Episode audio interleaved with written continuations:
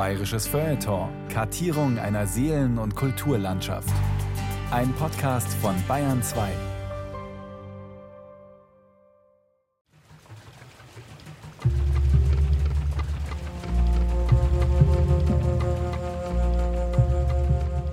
Bayern, Israel und zurück. Geschichten von Exil und Remigration. Aufgezeichnet von Thomas Muggenthaler.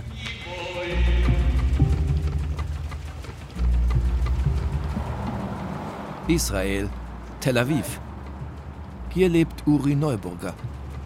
Wir sind in Ramat Aviv, einem schönen modernen Stadtteil der Mittelmeermetropole. Die Universität ist ganz in der Nähe. Uri Neuburger hieß früher Heinz Neuburger und wurde in Regensburg geboren. Seine Geschichte ist ungewöhnlich, denn die Familie hat den Holocaust in Italien überlebt. Erst nach dem Ende des Zweiten Weltkriegs emigrierte sie nach Palästina. Meine Frau sagt, wenn ich nicht Humor hätte, dann könnte man mit mir nicht leben. Die Engländer sagen, join the Navy and see the world. Ich sage, sei ein Flüchtling von Hitler, siehst du die Welt. Im Arbeitszimmer von Uri Neuburger ist Regensburg sehr präsent. An der Wand hängen Stadtansichten, darunter auch solche, die seine Familie schon 1936 bei ihrer Emigration mitgenommen hat. Ich habe zwei Bilder von Regensburg noch von damals von Deutschland mitgebracht. Einmal von der Brücke mit dem Dom und einmal das Rathaus im Schnee.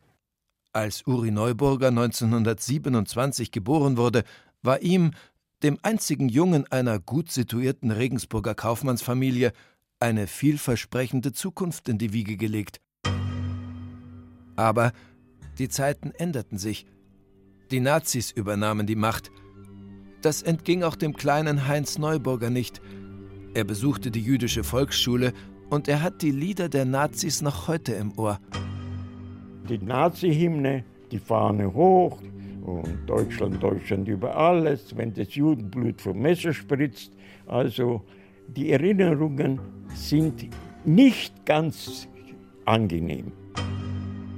Uri Neuburger blieb das einzige Kind seiner Eltern – auch das war der Zeit geschuldet. Unter anderen Umständen nämlich hätte er vielleicht Geschwister bekommen. 23 hat der Hitler sein Buch Mein Kampf geschrieben. Wer wissen wollte, was sein Plan ist, hat verstanden können, was ist. Also hat mein Vater, meine Eltern gesagt, ein Kind ist in der Zeit genug sage ich Spaß, die Eltern haben gesehen den Produkt und haben die Fabrikation aufgehört. Aber der Grund war, dass sie sich nicht beschwert haben über ein Produkt, sondern ganz einfach gesagt haben, was bevorsteht, ist nicht sehr angenehm. 1933 entging sein Vater Selmar Neuburger nur durch Zufall der Verhaftung.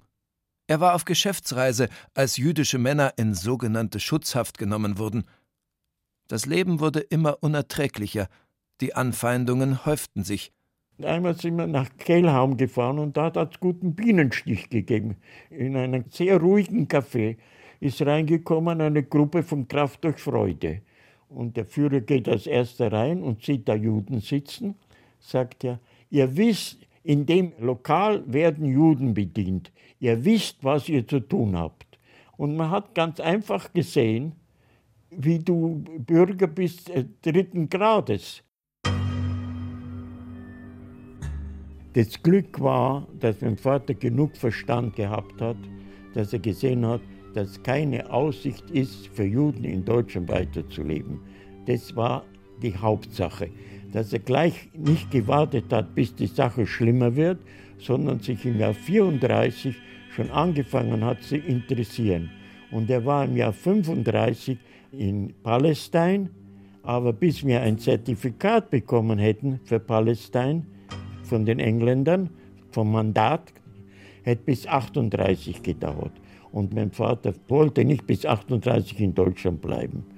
Das ist eigentlich die wichtigste Sache. Die Familie entschloss sich, nach Jugoslawien auszuwandern. Vater Selma Neuburger investierte Geld in Naturalien, kaufte Wandplatten, die er per Eisenbahn aus Hamburg kommen und nach Jugoslawien weiter transportieren ließ. Die Familie emigrierte mit Sack und Pack und fuhr auf dem Wasserweg nach Belgrad. Mit dabei waren auch Erna Weil, eine Schwester seiner Mutter und deren Tochter Ruth. Nicht nur, dass die ganzen Möbel und alles, was wir gehabt haben, mit der Donau runtergefahren ist, sondern der Kanarienvogel hat man der Frau vom Schiff gegeben und der Kanarienvogel ist auch bis Belgrad gekommen. In Belgrad fühlte sich die Familie wohl und glaubte, eine neue Heimat gefunden zu haben. Bei einer jugoslawischen Studentin nahmen Heinz Neuburger und seine Cousine Ruth Weil Unterricht in der Landessprache. Ich habe Kroatisch gelernt. Wir haben nach der Schule Privatstunden gehabt und um gut zu leben, sind wir mit der Studentin am Sonntag ins Kino gegangen. Damals waren die Charlie Temple-Filme und so weiter. War ein herrliches Leben. In Deutschland habe ich nicht auf dem Schlittplatz gehen können, Glittschuhlaufen. In Belgrad war ich ein Bürger wie jeder andere. Ich war aber kein jugoslawischer Bürger, ich war ein Bürger frei. Ich habe überall hingehen können und nicht sagen müssen, da kannst du nicht reingehen, da kannst du ja reingehen. Das war, hat man sich ganz anders gefühlt. Sein Vater gründete mit einem serbischen Juden, einem Herrn Levinson, eine Firma. Man führte unter anderem Glaspapier aus Polen ein oder handelte mit Petroleumlampen aus Deutschland. Das Geschäft ist fabelhaft gegangen. Wir haben gelebt, wie die Deutschen sagen, wie Gott in Frankreich. Doch dann wurde die Situation schwierig. Die Deutschen machten Druck auf das Land. Jugoslawien sollte die Juden ausweisen. Das Visum der Familie Neuburger wurde nicht verlängert. Hat man gefragt, was kann man machen? Die Antwort von den Jugoslawen war, sagen Sie den Leuten, sie sollen sich falsche polnische Pässe verschaffen und wir kontrollieren nicht die Pässe. Sie können bleiben von heute bis Ende der Welt. Aber mein Vater wollte nicht mit falschen Papieren leben. Da sind wir im Sommer 38 nach Italien und haben in Italien als Touristen gelebt. Diese Entscheidung rettete der Familie das Leben. Denn nach dem Einmarsch der deutschen Wehrmacht 1941 in Jugoslawien wurden alle Juden, die den Deutschen in die Hände fielen, in die Vernichtungslager deportiert. Die Familie Neuburger zog 1938 an die Adria nach Abazia, das damals italienisch war und heute Opatija heißt und in Kroatien liegt. Und dort haben wir in einer jüdischen Pension eineinhalb Jahre gewohnt und haben jedes halbes Jahr eine Verlängerung gekriegt von den Italienern. Herrlich, ich sage Ihnen, dort schwimmen gelernt, ein herrlicher See, alles fabelhaft. Uri Neuburger holt ein Album mit alten Fotos aus Regensburg. In dem Album hat die Familie ihre Flucht beeindruckend dokumentiert. Es enthält auch Aufnahmen aus Belgrad und Fotos aus Italien. In Italien war ich als Tourist. In Jugoslawien war ich eigentlich als Bürger. Das ist der Unterschied. Italien lieferte keine Juden an Deutschland aus, trotz massiven Drucks seitens des Naziregimes. Nur deshalb habe seine Familie überlebt, betont Uri Neuburger. Die Familie lebte von Ersparnissen, von Geld, das Verwandte aus Südafrika schickten, und von der Unterstützung durch den italienischen Staat. Die Verwandten in Südafrika haben probiert, uns nach Südafrika zu bringen. Aber Südafrika, die wollten keine deutschen Juden haben. Nicht nur Apartheid, auch Antisemitismus. Dann sind wir nachher in Süden, nach Salerno. In Salerno südlich von Neapel lebten die Neuburgers in einem Hotel. Als der Krieg ausbricht, wird sein Vater einen Monat lang inhaftiert, dann aber wieder freigelassen. Dann wird die Familie in einen kleinen Ort nach Bolsena, nördlich von Rom, geschickt und der Vater zeitweise interniert. Zuletzt wird die ganze Familie in dem Lager Ferramonti di Tarsia in Kalabrien festgesetzt. Aber auch hier gab es keinen Grund zur Klage, beteuert Heinz Neuburger, der stets betont, wie gut sie in Italien behandelt wurden. Die britische Armee befreit das Lager schließlich 1943. Endlich frei entschließt sich die Familie nach Palästina auszuwandern. Die deutsche Quote nach Amerika war frei. Ich hätte eine Reise nach Amerika haben können.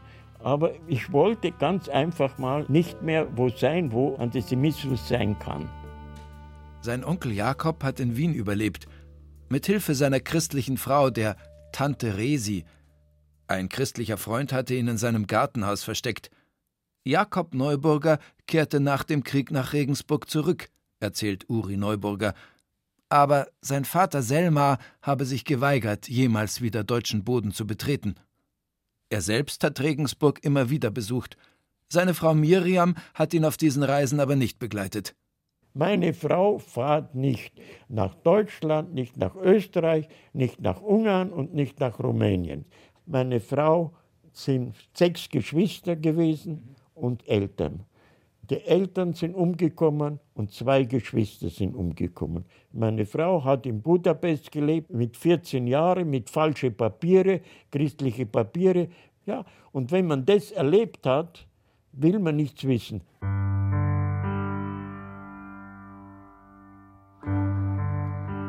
Als die Familie Neuburger 1945 nach Palästina auswandert, ist Heinz alias Uri 18 Jahre alt er ist Antimilitarist und zögert, sich der Haganah, einer paramilitärischen Untergrundorganisation, anzuschließen, die für einen selbstständigen Staat Israel kämpft. Aber als sich die politische Lage zuspitzt, meldet er sich. Also habe ich mich gemeldet im Sommer 47 zu Haganah und ich kann nicht das linke Auge zumachen und kann nicht schießen. Also hat man nicht gewusst, was man mit mir anfangen soll. Ich habe das Land nicht gekannt, habe die Sprache nicht gekannt. Hat mein Kommandant gesagt, was kann ich mit dir machen? Sollst du Sanitäter werden. Und das ist wirklich das Einzige, was mir passt, nämlich schießen kann ich nicht und will ich nicht. Und der einzige Beruf in der Armee, der wirklich hilft, ist der Sanitätsdienst. Uri Neuburger ist froh, in Israel schließlich ein Zuhause gefunden zu haben. Auch wenn er von den Aufenthalten in Jugoslawien und Italien schwärmt, war für ihn das Gefühl, auf der Flucht zu sein und ständig auf der Hut sein zu müssen, letztlich eine belastende Erfahrung, ein Albtraum. Dass ich keinen festen Platz gehabt habe. Wie ich in Israel war, jahrelang habe ich den Traum gehabt, ich bin in Israel und muss auswandern nach Amerika. Das war der Schock. Der gebürtige Regensburger hat nach dem Verlust der alten Heimat in Israel eine neue Heimat gefunden. Aber er weiß auch, dass sein Leben anders verlaufen wäre, hätte er Deutschland nicht verlassen müssen. Wenn die Nazis nicht gekommen wären, wäre ich nicht ein Angestellter in einer Keramikfabrik in Israel gewesen. Dann wäre ich Ingenieur oder irgend sowas geworden. Ich wäre in Regensburg geblieben und hätte studiert. Das ist der Unterschied.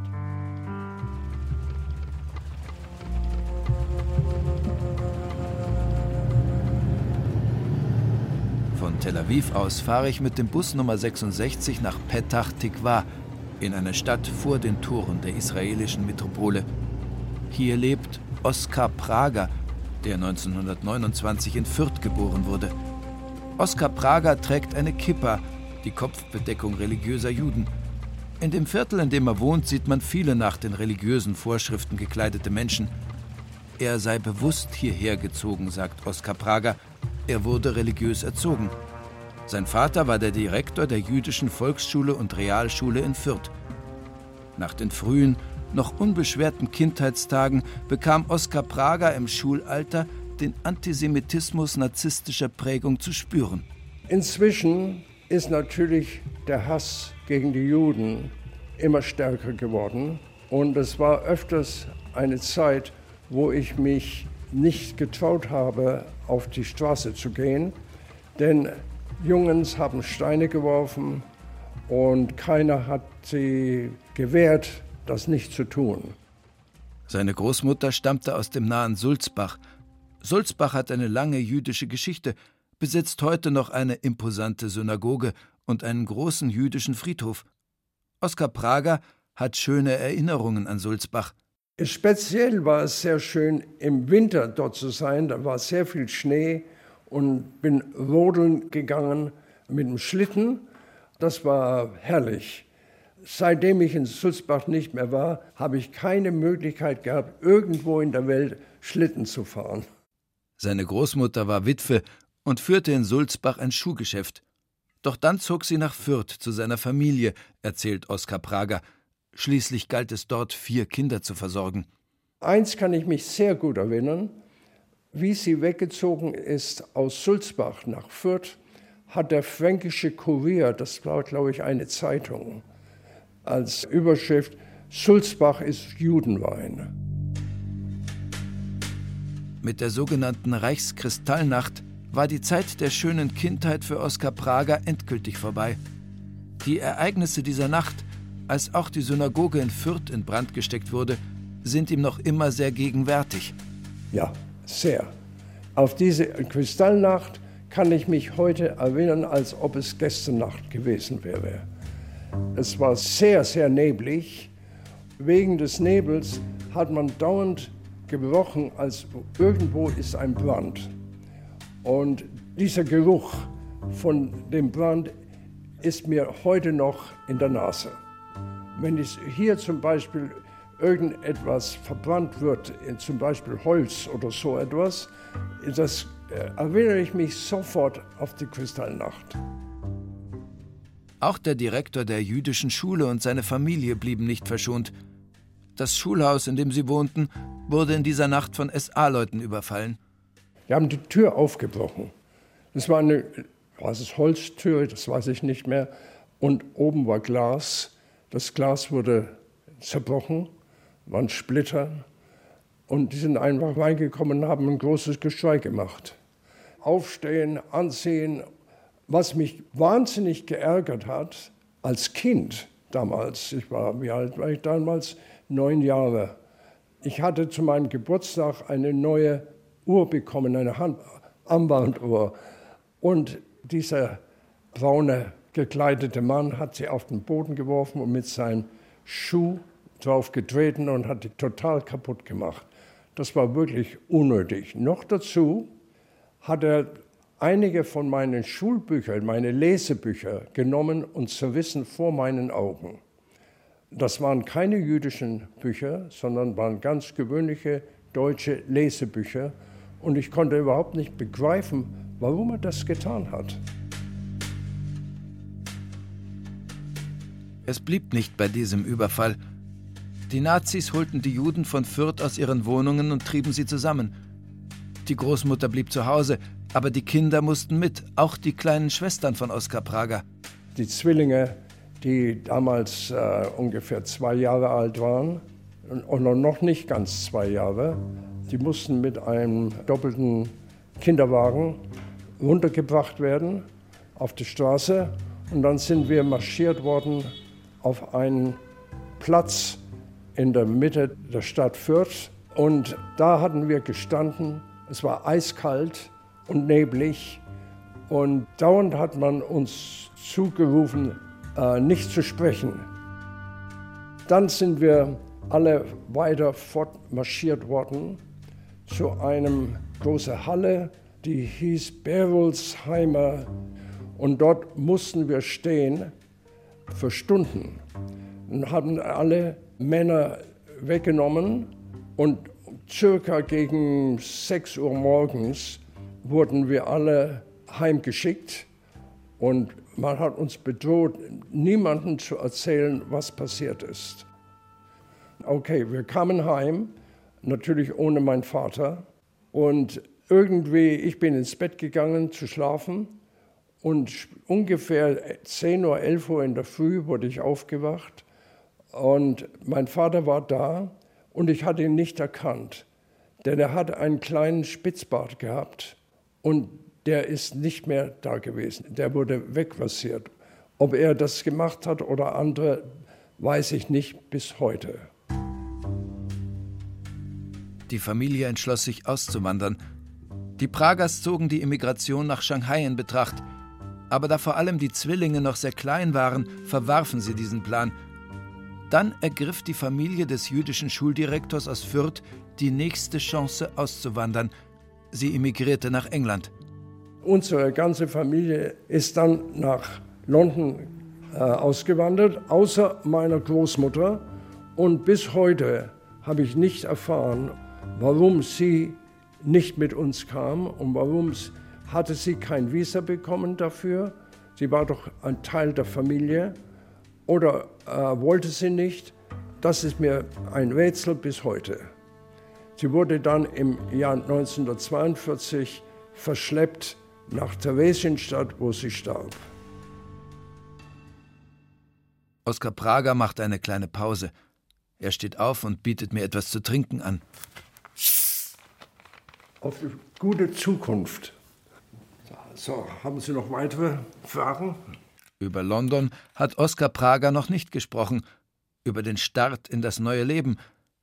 Der war nicht einfach, denn die Pragers waren Deutsche und galten bald als Bürger einer feindlichen Nation.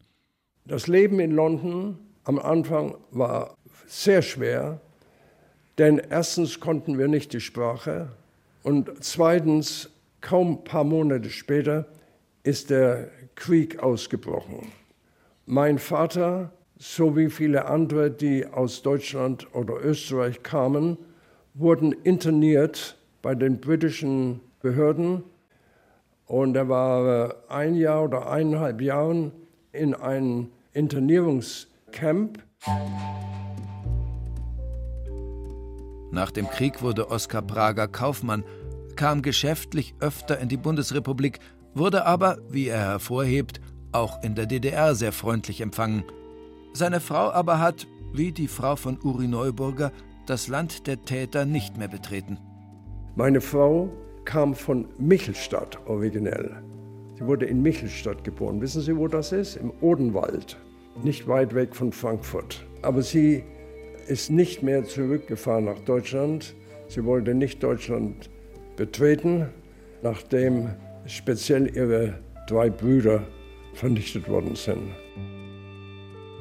Oskar Prager hat von 1939 bis 1992 in England gelebt. Und zwar gut gelebt, wie er hervorhebt. Es waren familiäre Gründe, die ihn und seine Frau dazu bewogen, nach Israel zu ziehen – alle ihre Kinder waren vor ihnen nach Israel ausgewandert. Zuerst war es etwas schwierig, denn ich konnte kein Hebräisch. Da musste ich auch hier wieder mal in die Schule gehen, zum dritten Mal. Aber jetzt äh, bin ich, muss ich sagen, sehr happy, sehr zufrieden, hier zu leben. Das Leben hier ist sehr, sehr schön.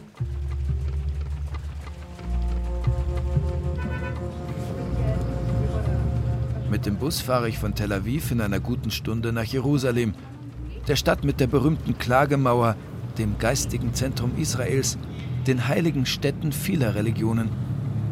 Hier in Jerusalem lebt Emanuel Gutmann. Emanuel Gutmann stammt aus München. Seine Familie ist in den 30er Jahren aus Deutschland direkt nach Jerusalem emigriert. Emanuel Gutmann wurde 1924 geboren.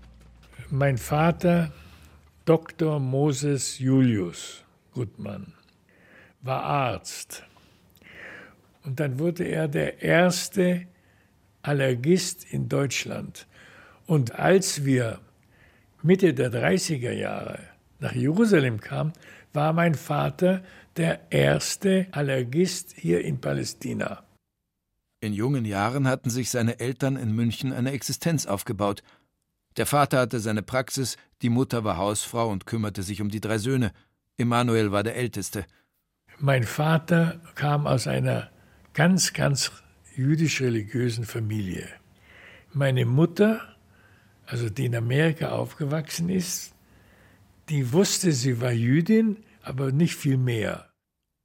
Die Ausgrenzung der Juden in Deutschland nahm immer drastischere Formen an 1934 sah sich der Vater nach dem Tod Hindenburgs gezwungen, Hitler zu wählen, als der auch Reichspräsident werden sollte. Auf jeden Fall gab es das große Ja und das kleine Nein. Und da sagte mein Vater zu mir, ich erinnere mich da ziemlich genau, das wird so sein und ich muss dir vorher sagen, aber das ist, bleibt bei unter uns dass ich Ja wähle. Denn bei uns in Neuhausen, wo wir wohnen, gibt es nur zwei jüdische Familien. Und wenn ich Nein sage, dann wissen Sie genau, dass es ich bin und dann geht es uns schlecht. Auch wenn die Familie nicht tätlich angegriffen und der Vater nicht ins KZ Dachau gesteckt wurde, Emanuel war noch ein Kind aber er spürte, dass sich die allgemeine Stimmung gegen die Juden gerichtet hatte. Dann musste die Familie ihre Villa in der Renatastraße räumen. Ein Nazi wollte sie haben, sagt Emanuel Gutmann. Er hat gesagt, du musst da raus, ich will das Haus haben. Und mein Vater hat das Haus aufgegeben und ist weggezogen. Schließlich musste Dr. Moses Julius Gutmann auch seine Praxis aufgeben. Der Grund, er war Jude. Die Praxis meines Vaters war am Stachus, der Karlsplatz, der Mittelplatz von ganz München. Da war seine Praxis am zweiten Stock in einer der Gebäude da. Und in der Wohnung, in der er die Praxis war, waren noch zwei andere Ärzte, alle Juden. Und irgendwann mal, 1934 wahrscheinlich, mussten sie als Juden die Praxis verlassen. Moses Julius Gutmann praktizierte allerdings bei einer jüdischen Kollegin weiter, die in einer kleinen, unauffälligen Seitenstraße ihre Praxis hatte. Es war für Arier verboten, zu ihm zu kommen als Jude, aber mein Vater hat immer mir erzählt, dass bis beinahe zum Ende, wie wir weggefahren sind, kamen auch immer Patientinnen, hauptsächlich die bei ihm waren, vorher die nicht jüdisch, aber die gingen immer weiter zu ihm. Er war immer sehr stolz darauf, dass die weiterkamen. Sein Vater war schon seit den 20er Jahren Zionist, war immer wieder in Palästina und sprach oft von einem neuen Leben dort. Als es hieß, dass bereits viele Ärzte in Palästina praktizierten und bald keine Mediziner mehr eine Approbation bekommen würden, gab das für ihn den Ausschlag, den Plan endlich in die Tat umzusetzen. Der Vater fuhr im Herbst 1935 nach Palästina, mietete eine Wohnung in Jerusalem und gründete eine Praxis. Am 20. Januar 1936 kam die Familie nach. Nach dem Abitur 1942 war Emanuel Gutmann klar, dass er für die jüdische Sache kämpfen würde.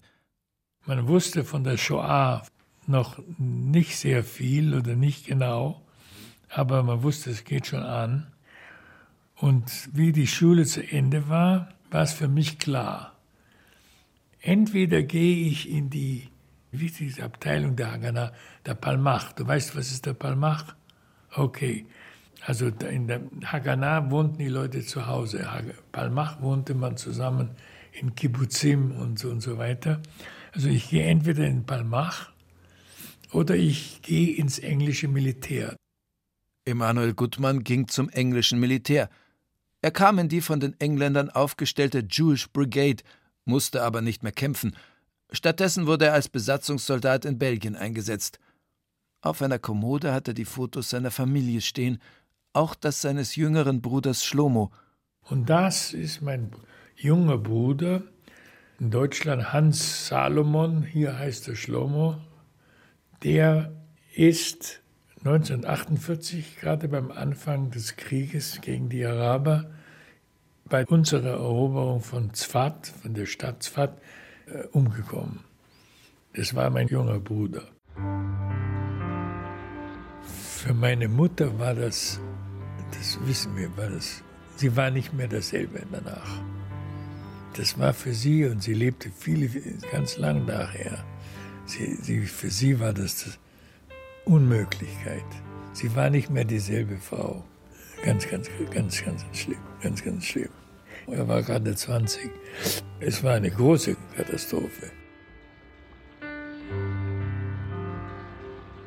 Schließlich begann Emanuel Gutmann ein Studium – zu dieser Zeit wurden viele Juden, die nach Palästina emigrieren wollten, von den Engländern in Zypern festgesetzt. Einer seiner Professoren verdonnerte ihn deshalb dazu, in Zypern künftige Immigranten zu unterrichten. Das habe ich gesagt, als Lehrer nach Zypern. Ich bin kein Lehrer und war kein Lehrer und werde nie ein Lehrer werden. Und ich fahre nicht. Und er hat mir gesagt, und du fährst jetzt nach Zypern. Eineinhalb Jahre blieb Emanuel Gutmann in Zypern. Und er sollte auch später wieder unterrichten. Emanuel Gutmann lehrte schließlich an verschiedenen Hochschulen unter anderem als Gastdozent Politikwissenschaft an der Münchner Ludwig-Maximilians-Universität. Sein Vater aber hat Deutschland nicht mehr betreten. Nie. Mein Vater war eingeladen von deutschen Ärzten, von der Deutschen Ärztegesellschaft, von der Allergologischen Gesellschaft, die er gegründet, einer der Gründer von denen war und so weiter. So ist nie gegangen, ist nie nach Deutschland zurückgegangen. Das hatte seinen Grund. Eine Tante von Emanuel Gutmann starb in dem französischen Lager Gürs. Zwei seiner Onkel überlebten die Deportation in die deutschen Vernichtungslager im Osten nicht. Emanuel Gutmann kam nach dem Krieg aus Überzeugung oft nach Deutschland, um zur Aufklärung, aber auch zur Versöhnung beizutragen. Wie hat er sich dort gefühlt? Wenn ich in Deutschland bin, dann ist der Holocaust, die Shoah immer in meinem Kopf was auch ich ihm immer tue und mit ihm ich immer spreche und wie ich es immer auch vergesse, ist immer da. Immer da.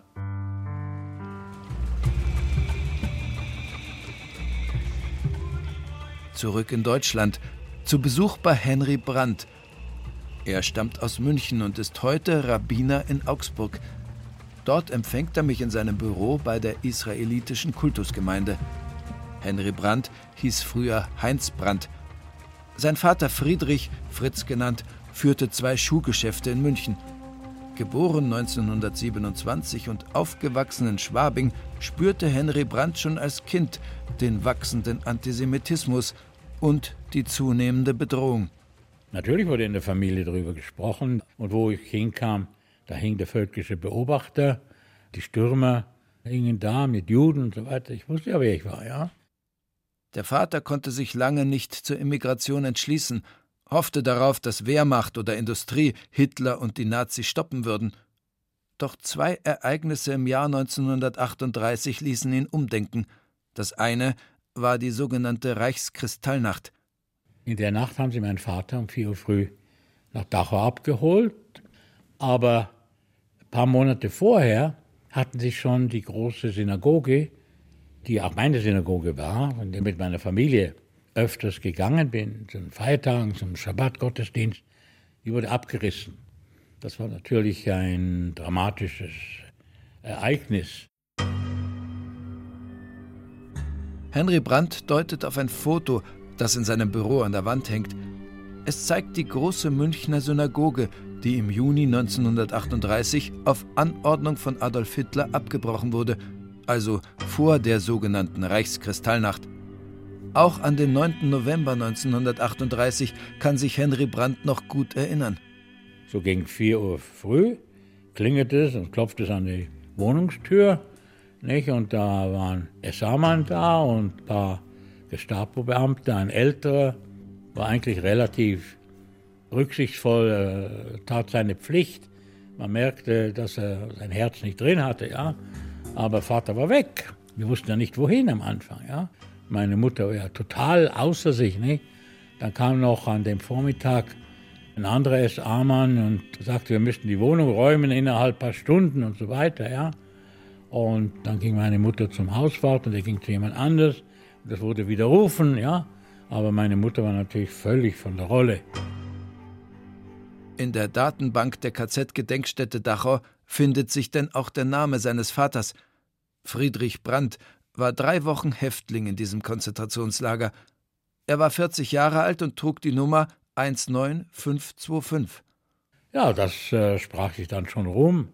Und nach einiger Zeit hörten wir auch, und die durften dann ein Kärtchen schicken mit ihrer Nummer, ja, Schutzhaftjude, Nummer sowieso, ja. Äh, hat er uns später erzählt, als Leute aufgerufen worden sind zum Küchendienst, haben sich die meisten zu gut dafür gefühlt, Rechtsanwälte und Ärzte und so weiter. Ja. Wer geht schon zum Aufwaschen? Aber er wusste schon von der Armee, wie das funktioniert und hat sich sofort freiwillig gemeldet. Das bedeutet, äh, dass er drin war, wo zumindest das Wasser heiß war. Äh, erzählte uns, wie sie ihm der Kälte dann in Appell, endloser Appelle antreten mussten. Ja. Und einige kippten dann um und manche kehrten nicht wieder zurück. Die große Synagoge war ja bereits vor der sogenannten Reichskristallnacht abgerissen worden. In Flammen aufgegangen ist am 9. November 1938 aber die orthodoxe Synagoge. Ja, denn es gab ja auch noch eine nicht ganz so große, aber doch relativ große orthodoxe Synagoge und die brannte. Und da war dann die jüdische Schule. Und deshalb, als wir immer in die Schule gingen, was dann noch an Schule war, waren wir immer neben dem Gebäude, das natürlich verrußt und halb verbrannt war. Nach Kristallnacht und KZ war klar, die Familie würde nach Palästina emigrieren. Mutter Margot Brandt hatte das schon vorbereitet, aber es gab Probleme, denn die Ausreisedokumente gingen bei der englischen Botschaft in Berlin verloren. Der englische Generalkonsul in München war wirklich einer der Gerechten der Völker. Er wusste, dass unsere Papiere schon in Berlin angekommen waren. Ja? Und plötzlich waren sie weg. Jemand hat sie dort verkauft oder was. Ja? Und er ließ meinen Vater rufen und sagte, Herr Brandt, ich kann es nicht verantworten, dass Sie wegen unserer Schlamperei hier in München warten müssen. Es ist sehr gefährlich hier. Ich gebe Ihnen ein Transitvisum nach England. Nehmen Sie Ihre Familie, fahren Sie nach England. Ich schicke Ihnen die Papiere nach, wenn ich sie gefunden habe. So kam es, dass die Familie 1939 über Holland doch noch nach London gelangte. Nach und nach durften die Brands dann schließlich in Palästina einreisen, allerdings getrennt. Zunächst bekamen nur die beiden Söhne Heinz und Edgar sowie die Großmutter Einreisezertifikate. Mein Bruder und ich mit der Großmutter fuhren über Frankreich und Italien. Triest, dann schifften wir uns ein, wie es damals üblich war und fuhren nach Palästina. Da hatte ich schon einen Onkel. Die Eltern bekamen wirklich noch vor Weihnachten ihre Papiere und mit dem letzten Schiff, das durch den Suezkanal fuhr, nach dem fernen Osten aus England, kamen sie auch nach Palästina. Das war zu Weihnachten 39. Die Familie war wieder vereint, ließ sich in Tel Aviv nieder, doch der Start in ein neues Leben war für die Brands nicht leicht. Henry Brandt jedoch klagt überhaupt nicht. Nein, die Familie habe sich in Tel Aviv wohlgefühlt, unterstreicht er. Mein Vater war wirklich ein Fachmann im Schuhbereich, ja, von der Pike auf. Und er musste einen kleinen Bäckerladen bewirtschaften. Das war eben da. Brot, Kuchen und so kleine Sachen hat man ihm gegeben. Und das hat er gemacht. Und wir haben mitgeholfen, ja. Jeder hat sein Schärflein beigetragen. Aber alle waren im gleichen Boot und deshalb war es eine sehr gesunde Atmosphäre. Also diese Jahre waren eigentlich sehr gute Jahre. Viele Emigranten litten unter der Umstellung, dem Klima, der neuen Sprache. Auch Vater Fritz Brandt hat nie richtig Hebräisch gelernt. Aber zum Glück wohnte die Familie in einem Viertel, in dem viele Jeckes lebten, wie die deutschstämmigen Juden genannt wurden. Mein Vater war schon etwas älter, tat etwas schwer und hatte schnell dann einen psychologischen Trick gefunden mit unserer Hilfe. Er hat in fließendem Hebräisch den Satz gelernt. Es tut mir leid, dass ich noch nicht Hebräisch spreche, aber ich hoffe, dass ich bald lernen werde. Das hat er fließend Hebräisch gesagt. Und dann sagten die anderen immer, ach, Herr Brandt, das geht schon auch in Deutsch. Henry Brandt macht eine kleine Pause. Palästina ist ein neues Kapitel, sagt er. Wie Uri Neuburger oder Emanuel Gutmann schloss sich der junge Jude aus München im sogenannten Befreiungskrieg Israels zunächst der Haganah und dann dem Militär an. Das neue Kapitel bedeutet, dass äh, ich mich zur Haganah meldete. Fragte man mich, ob ich irgendwelche Erfahrungen habe, habe ich gesagt, ja, ich gehöre zum Ruderclub auf dem Yarkon, der nur ein paar Kilometer lang ist, ja. Ich sagte, ja, dann gehen Sie eben aufs Schiff. Und äh, so wurde ich dann äh, Mitglied der Truppe, die illegale Immigranten von den Schiffen runter aufs Land brachte. Und ich war dann einer der ersten in der neuen israelischen Marine. Nach dem Ende seiner Militärzeit ging Henry Brandt nach Großbritannien und studierte Wirtschaft. In seinem Büro in Augsburg hängt auch ein Foto, das ihn als frisch gebackenen Bachelor zeigt. Henry Brandt fand auch einen guten Job in der Autoindustrie und arbeitete einige Jahre bei Ford als Marktanalytiker. Aber er sprach Hebräisch und gab nebenbei an den Wochenenden Religionsunterricht in einer liberalen jüdischen Gemeinde. Das brachte mich in dieses Milieu hinein. Und nach ein paar Jahren in einem zufälligen Gespräch mit einem bedeutenderen liberalen Rabbiner in England sagte ich einfach so, wenn ich eigentlich meine Zeit nochmal hätte, würde ich wahrscheinlich zum Rabbiner studieren, weil Herr Ford mehr Autos baut oder weniger, lässt mich eigentlich ziemlich kalt. Mit Hilfe eines Stipendiums absolvierte Henry Brandt in London dann eine Ausbildung zum Rabbiner. Seine erste Station als Rabbiner außerhalb Englands war Genf, wo er zusammen mit seiner Frau und den vier Kindern ein neues Domizil bezog. Das passte mir natürlich hervorragend, ehrlich gesagt. Es war nicht Deutschland, aber war nah an Deutschland. Ja?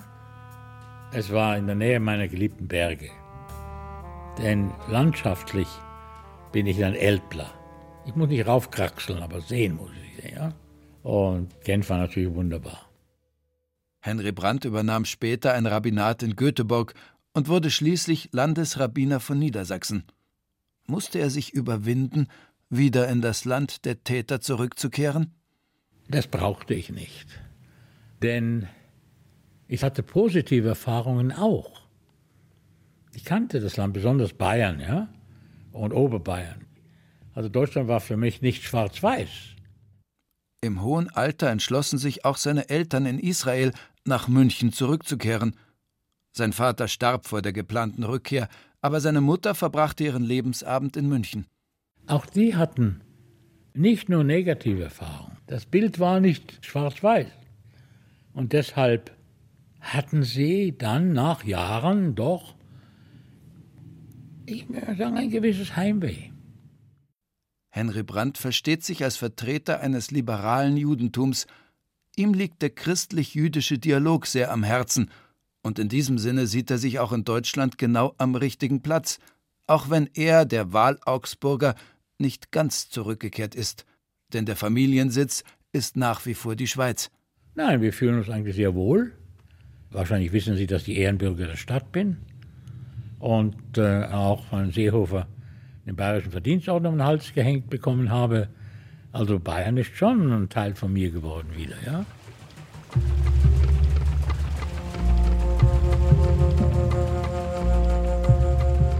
Einer der wenigen Immigranten, die nach der Befreiung vom Faschismus ganz nach Deutschland zurückgekehrt sind, ist Uri Siegel, ebenfalls aus München.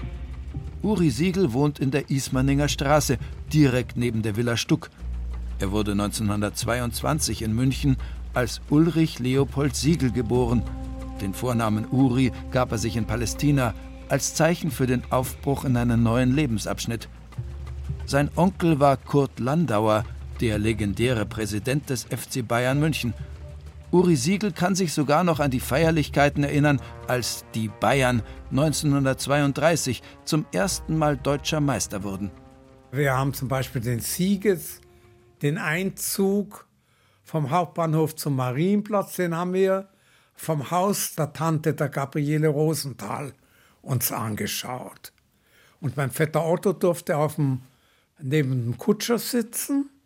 Wir waren auch stolz darauf. Aufgewachsen ist Uri Siegel in Bogenhausen. Mit einem Neffen von Leon Feuchtwanger ging er in die Volksschule und auch die Villa von Thomas Mann lag nicht weit entfernt. Nach der Volksschule besuchte Uri Siegel das katholisch geprägte Ludwigsgymnasium. Kurz nach der Machtergreifung bin ich auf der Poschinger Straße dahergeschlendert und habe gesehen, dass ein Pulk von Jugendlichen rund um meinen Freund Wolfi Bacharach, der im selben Haus wohnte, standen und ja, eigentlich eine bedrohliche Haltung. Und ich bin dann hin und habe gesagt, was ist hier los? Ja, den schicken wir jetzt nach Dachau, wo die Juden Torf stechen müssen. 33 Kinder, Jugendliche.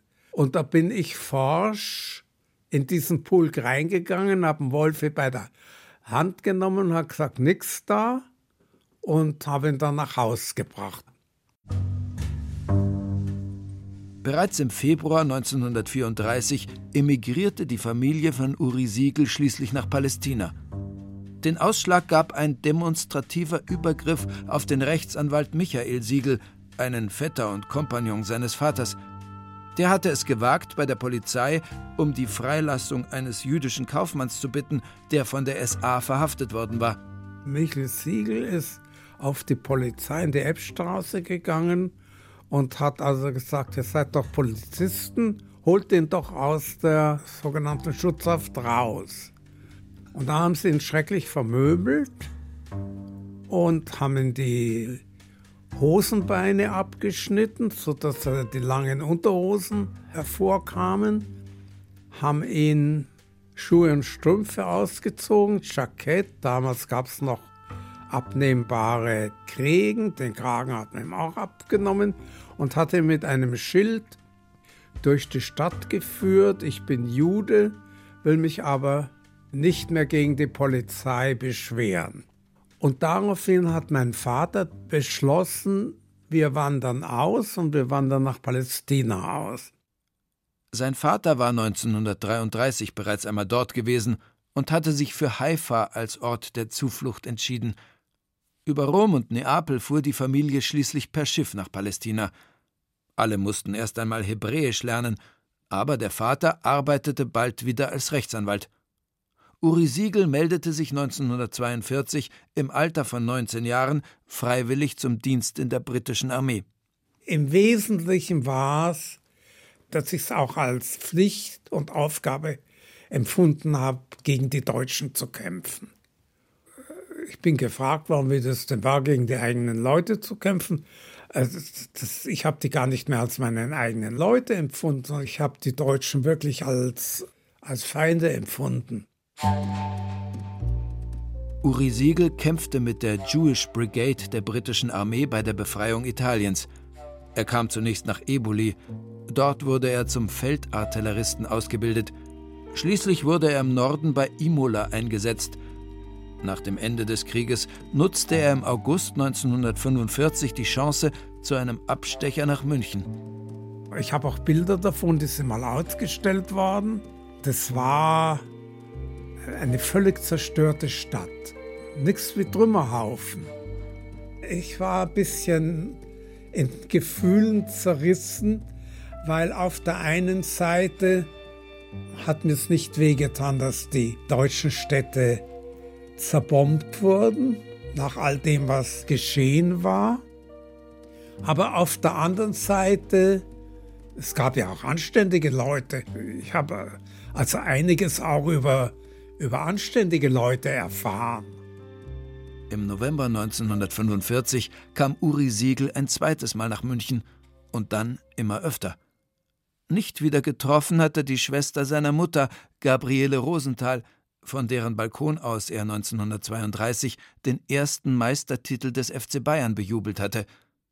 Seine Mutter war 1936 noch einmal nach München gereist, um auch ihre Schwester zur Emigration zu bewegen – vergeblich. Die hatte diesen schizophrenen Sohn und für die hatten wir ein Zertifikat bekommen, aber der Sohn, nachdem der Geistesgang war, hätte in Deutschland bleiben müssen. Und da hat sich die Tante eben entschlossen, dass sie nicht auswandert und sie sind dann beide umgekommen. Auch Franz Landauer ein Bruder seiner Mutter und dessen Frau Tilly hatten nicht überlebt. Gerade noch rechtzeitig emigrieren konnte Michael Siegel, der Anwalt, den die Münchner Polizei 1933 verprügelt und mit einem Schild um den Hals durch die Stadt geführt hatte. Der Michael Siegel, der ist bis 1940 in München geblieben, kam uns besuchen und mein Vater hat zu ihm gesagt: Hör zu, mach's wie ich, wander aus und bereite dich für die Prüfung ausländischer Anwälte vor und du kannst dann Anwalt sein. Aber der Michel Siegel hat gesagt, das ist nichts für mich. Und nur durch Glück konnte er dann nach Lima, Peru 1940 auswandern. Der ist in Peru geblieben. Der wäre liebend gern nach München zurück, aber seine Frau wollte nicht.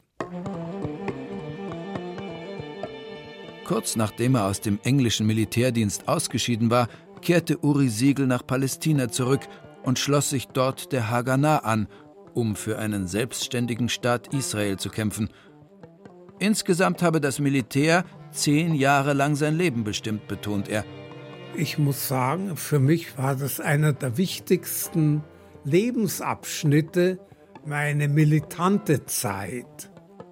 Schließlich kam Uri Siegel 1951 nach München, um seiner Mutter zu helfen, die Wiedergutmachungsansprüche der Familie geltend zu machen.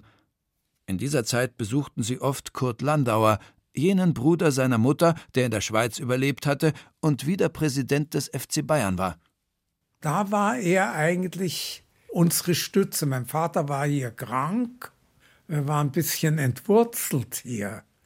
Wir haben nicht nach München gehört, wir waren keine Touristen und ich bin regelmäßig essen zu ihm gegangen. Wir haben zusammen Karten gespielt. Es war ein richtiges Onkel-Neffen-Verhältnis.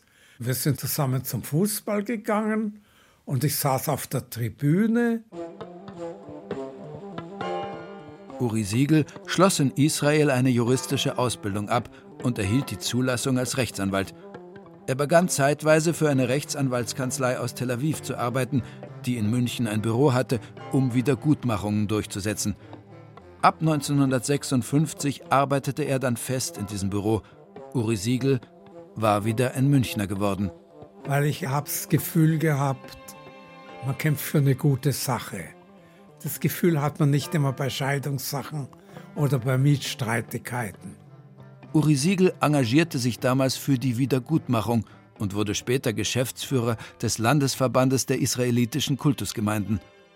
Um seine Zulassung als Rechtsanwalt zu erhalten, musste er einige Jahre gegen den Freistaat Bayern prozessieren – der hatte bei Vertriebenen die Prüfungen anerkannt, die sie in anderen Ländern abgelegt hatten, nicht jedoch bei Uri Siegel. Bei Verfolgten war man der Ansicht, trifft es nicht zu, bis das Bundesverwaltungsgericht gesagt hat, also er müssten Verfolgten dasselbe Recht zugestehen wie, wie einem Vertriebenen. Er hat sich hier wieder eingelebt und hat es nicht bereut, nach München zurückgekehrt zu sein, in die Stadt, aus der er einst vertrieben worden ist, sagt Uri Siegel zum Schluss. Aber auch Israel fühlt er sich nach wie vor sehr verbunden. Ich habe auch kein schlechtes Gewissen. Ich finde, ich habe viel für Israel getan. Ich habe viel Zeit gegeben. Ich habe mich Gefahren ausgesetzt. Ich finde es sehr schön hier. Es kann natürlich sein, wenn ich in Israel verblieben wäre, dass ich auch zufrieden gewesen wäre.